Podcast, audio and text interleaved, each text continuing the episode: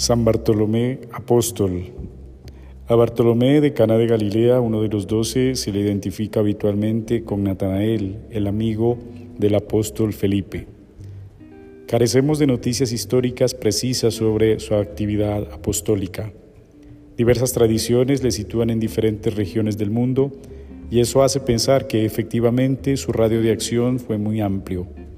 Una tradición refiere que Bartolomé habría sido desollado vivo, según la costumbre penal de los persas, y que de este modo habría consumado su martirio. Recibe veneración en Roma, en la isla Tiberina. Lectura del Santo Evangelio según San Juan capítulo 1 versículos 45 al 51.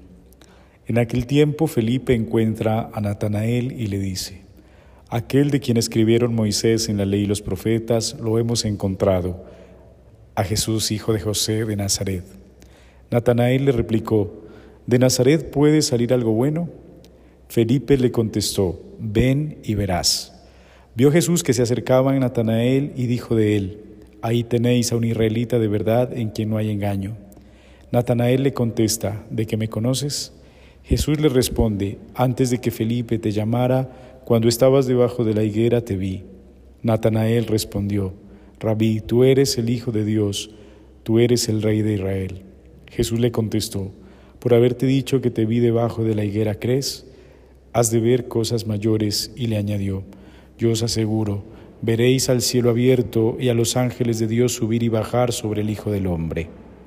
Palabra del Señor.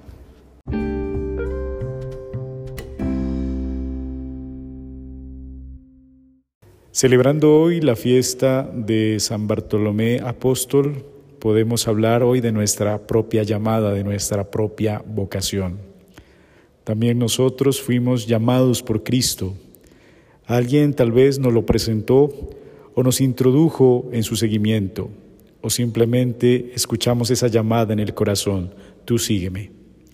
Y también a cada uno de nosotros, como a los apóstoles, nos ha sido confiada una misión dentro de la iglesia.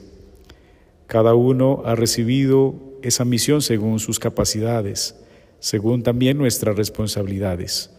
No podemos dejar que nuestra vocación se duerma, se enfríe, se quede inactiva en cualquier rincón de nuestra vida.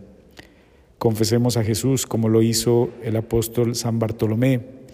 Abracemos esa misión que Dios nos ha dado testimoniemos y anunciemos la verdad del Evangelio y hagamos nuestra esa invitación de Felipe a Natanael. Ven y lo verás. Vayamos y veamos. Y también invitemos a los demás para que vengan y vean al Señor resucitado, Salvador de todos. Feliz día.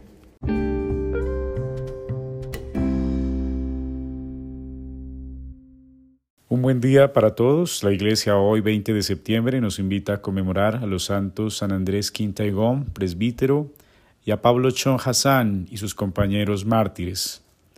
Algunos laicos introdujeron la fe cristiana en Corea en el siglo XVII y formaron una vigorosa comunidad que se mantuvo firme y organizada sin la presencia de sacerdotes hasta dos siglos después.